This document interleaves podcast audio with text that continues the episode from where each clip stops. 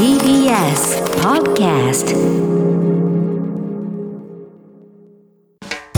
TBS Radio.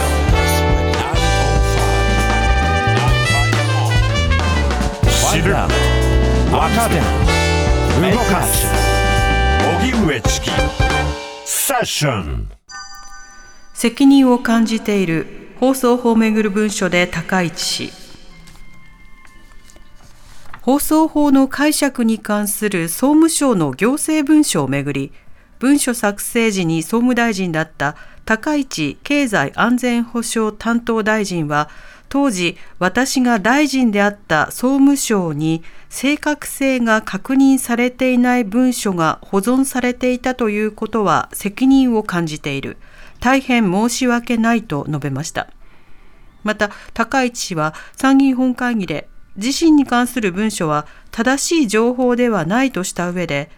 大臣も議員も辞職すべきとは考えておりませんと強調しました。一方松本総務大臣は今日の記者会見で放送法をめぐる行政文書について正確性に関する調査を進めているとした上で確認できたことは段階的にでも速やかに説明すると述べました。松本大臣は文書に名前が挙がる関係者から聞き取りなどを実施していると説明し内容の正確性については確認が必要としています。さて、昨日までも放送法の解釈をめぐる総務省の行政文書をめぐって、高市総務大臣、当時のね、高市元総務大臣の発言もとても注目されてきたんですけれども、はい、基本的には高市氏は、今回の文書、正確性が確認されてない文章が残っていたことについて責任を感じるとしても、その文章自体は、まあ、不正確だとすることによって、はい、え自分自身があの放送法に関して様々に動いたというふうにする記述、例えばその総理とどういうふうな会話をしたのかとか、そうしたことについては重ねて否定するということを、まあ、強調していました。で一方で、文章にたびたび出てくる磯崎氏の方に関しては、えー、ツイッター上などでもその文章自体が、まずそうした発言があったこと自体は否定しておらず、えー、様々なその働きかけなども含めて、その行政文章としての意味というものを確認させられるような状況でもあります。と言いますのも、今回の行政文書というのが、実際に総務省の側が放送法の解釈を変更、あるいは補足するにあたって、どういった認識で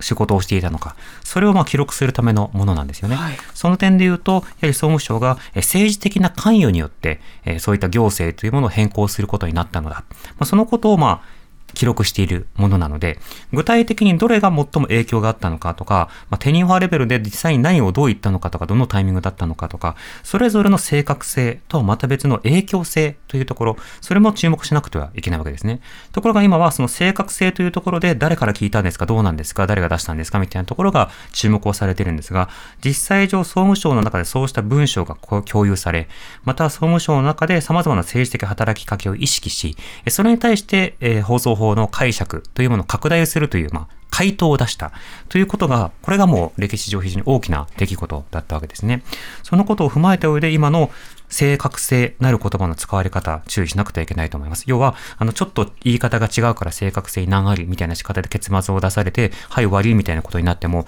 放送法をめぐって、もうすでに議論がなされて、え拡大されたということ自体は間違いがないところなので、その背景について、なんであんなことをしたんだろうね、当時ということを振り返らなくてはいけない。そのことを忘れてはいかんなというふうに思います。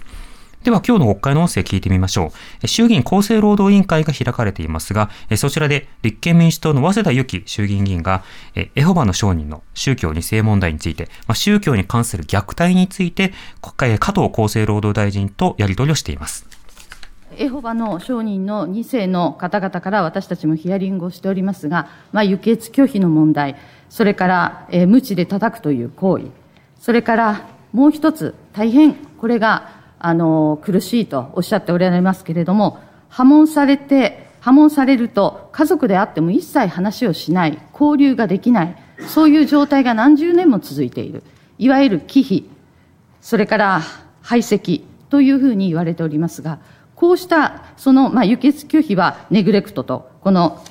8の資料に書いておりますが、それからまあ、無知はもう優に及ばずの児童虐待、身体的虐待ですけれども、この忌避行為、排斥行為、これが何に当たるとお考えでしょうか？子供に対する輸血拒否これは医師が必要と判断した輸血等の、ね、医療行為を受けさせないこと。これはいわゆるネグレクト、いわゆる医療ネグレクトにあたります。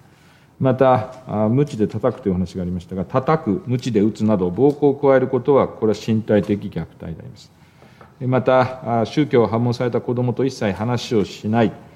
児童を無視する、嫌がらせをする等、拒否的な態度を継続的に示すことは、心理的虐待やネグレクトに該当すると考えております。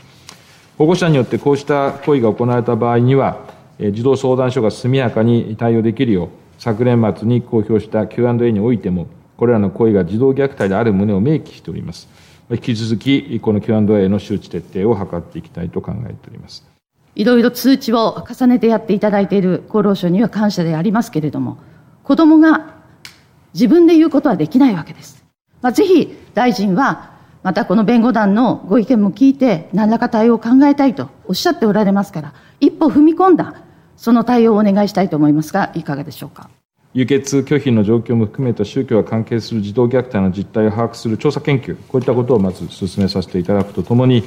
エホバの商人の法人関係者の方々から団体としての認識や実情等についてもお話を聞くことが必要だというふうに考えています。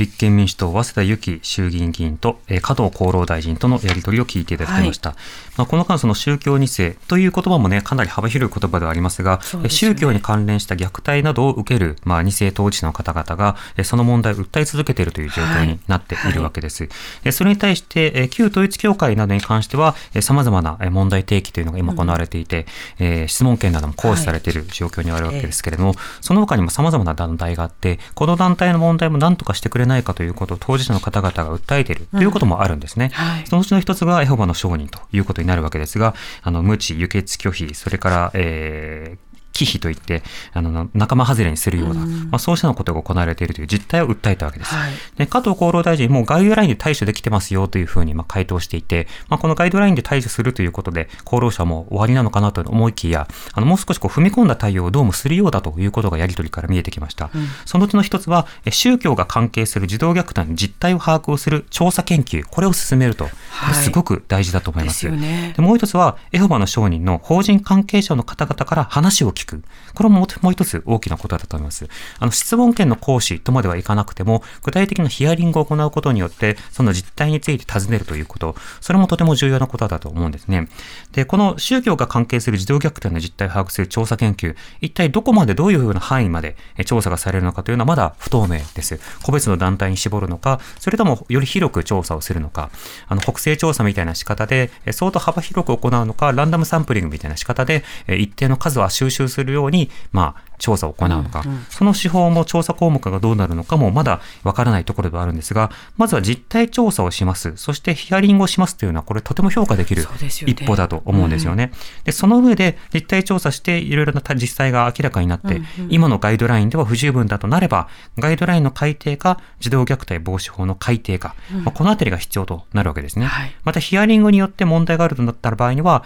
まさにさらにこう質問権などを行使するであるとか、うん。うん、じゃ他の共和党はどうなのかということで、ウィングを広げるであるとか、まあ、そうしたのことが議論として問われてくるということになるわけです。なので、あの、今、いろいろと、えー、旧統一協会など他のところには注目が集まっていますが、幅広く今、一歩一歩、え対策も進められていると、そういう場面をお聞きいただきました。TBS Radio